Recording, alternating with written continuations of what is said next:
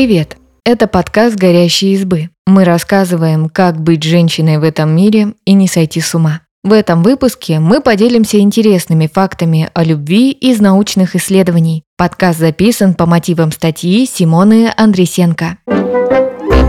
Влюбленность похожа на наркотическую зависимость. Любовь можно рассматривать как настоящую зависимость. К такому выводу в 2017 году пришли исследователи из Оксфорда. Коллектив ученых изучил несколько работ о нейрохимических процессах, которые происходят в мозге влюбленных людей. Согласно современным научным данным, у влюбленных в большом количестве вырабатывается гормон дофамин. Вообще это вещество вырабатывается во время любых процессов, от которых человек получает удовольствие. А еще оно участвует в процессе запоминания. Именно поэтому нам хочется повторять те действия, при которых нам было приятно. Дофамин участвует в формировании шопоголизма, игромании, алкоголизма и зависимости от наркотических веществ. Что-то похожее дофамин делает и с мозгом влюбленного. Когда человек видит объект своей страсти, то он счастлив, чувствует прилив сил и энергии. А когда вынужден с ним расстаться, то испытывает тоску, своеобразный аналог ломки. Американский антрополог и исследовательница человеческого поведения Хелен Фишер проводила МРТ-сканирование мозга влюбленного. В процессе исследования человеку показывали снимок возлюбленного. В этот момент было видно, что в его мозге активизировалась та же зона, что и у других людей во время употребления кокаина. Подход к любви как к зависимости ставит перед учеными не только исследовательские, но и этические вопросы. Например, они задумываются над тем, можно ли лечить любовь, особенно неразделенную, с помощью препаратов, как и другие зависимости.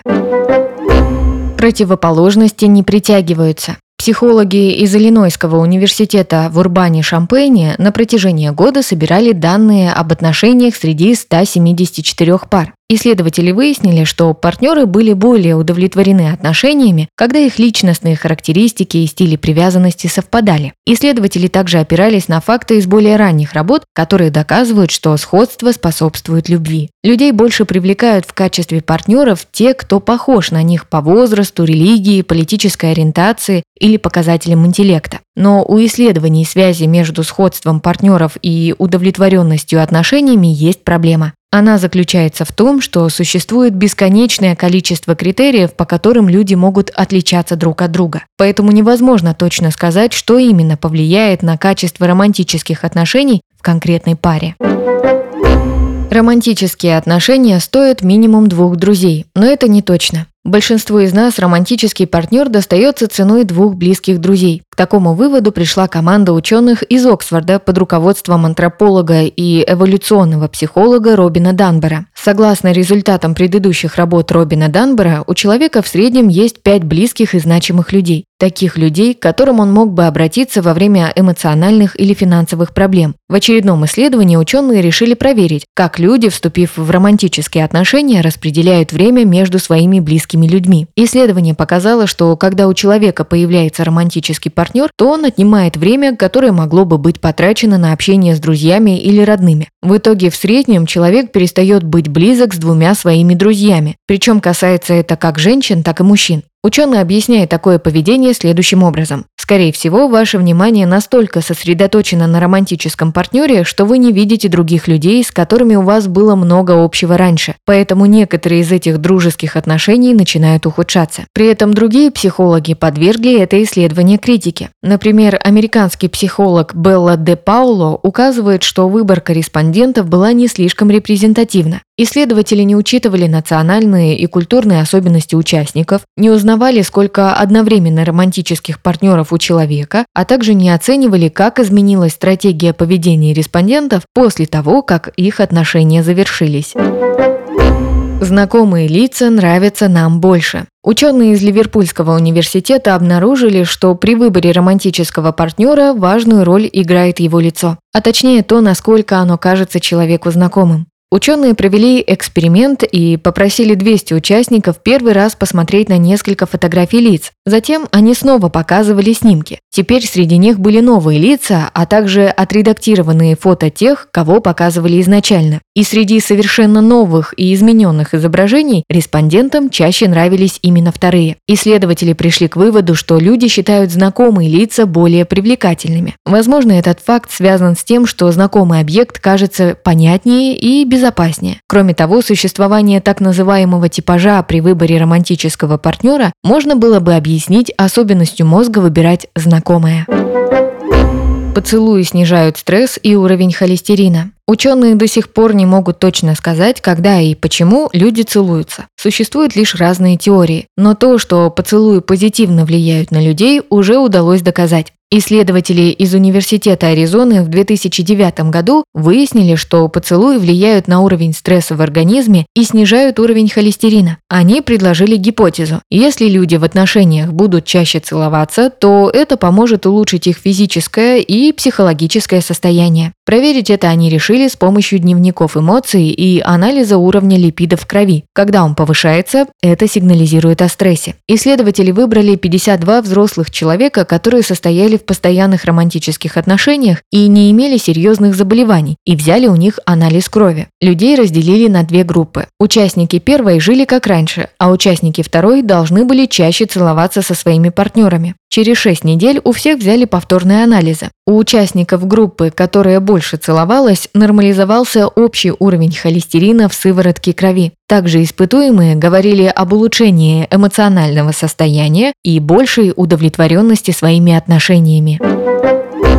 Мы выбираем партнеров по запаху. В 1995 году группа исследователей под руководством швейцарского биолога Клауса Ведикинда провела эксперимент, известный как исследование потных футболок. Ученые отобрали группу мужчин и попросили каждого два дня носить одну футболку. Затем эти футболки передавали девушкам, просили их понюхать и указать, какая приятнее пахла. У каждой испытуемой были свои фавориты, а также вещи, запахи которых казались отвратительными. Затем исследователи изучили понравившиеся конкретным девушкам футболки и пришли к выводу, что девушкам нравились запахи мужчин, которые отличались от них по MHC. MHC или главный комплекс гистосовместимости – это область генома человека, которая влияет на его иммунитет. Получается, что женщинам был приятен запах мужчин, геном которых отличался от их собственных. Рыбы, птицы и млекопитающие тоже предпочитают партнеров с другим генетическим кодом MHC. Определяют его животные по запаху. Потомство партнеров с разными MHC будет иметь более устойчивый иммунитет. Ученые полагают, что таким образом и люди могут выбирать партнеров, чтобы завести более здорового ребенка. Но в 2017 году было проведено другое исследование. Теперь нюхать вещи заставили мужчин. Ученые выяснили, что мужчины не обязательно считают приятным запах женщины, которая имеет другие особенности иммунитета. Авторы пришли к выводу, что если связь между MHC и привлекательностью партнеров существует, то она имеет значение в большей степени именно для женщин. Даже краткие переживания любви улучшают самочувствие. Ученые из нескольких американских университетов решили узнать, как любовь влияет на уровень психологического благополучия. Состояние, при котором человек реализует свои способности, может плодотворно работать и справляться со стрессом. Выяснилось, что он повышается, если человек в повседневной жизни чаще испытывает переживание любви. Исследователи рассматривали любовь не только как чувство между партнерами. Руководительница исследовательского проекта Зита Орович рассказывает, что повседневная чувственная любовь гораздо шире, чем просто романтические отношения, это микромоменты в жизни, когда человек испытывает резонанс с кем-то. Согласно этой концепции, люди испытывают позитивный резонанс в жизни благодаря биоповеденческой синхронности, совместному мгновенному переживанию положительных эмоций и взаимной заботе. Поэтому даже дружеский разговор с соседом или помощь от коллеги можно считать проявлением любви. Эти недолгие, но глубокие переживания создают между людьми временную связь. Благодаря ей человек и ощущает себя любимым. Согласно результатам исследования, чем чаще люди замечали, что окружающие интересуются их жизнью и заботятся о них, тем лучше они себя ощущали. У них повышалась самооценка, появлялась мотивация, они не испытывали чувство одиночества. А отсутствие связи с другими приводило к ощущению социальной изоляции, снижению активности и даже проблемам со сном.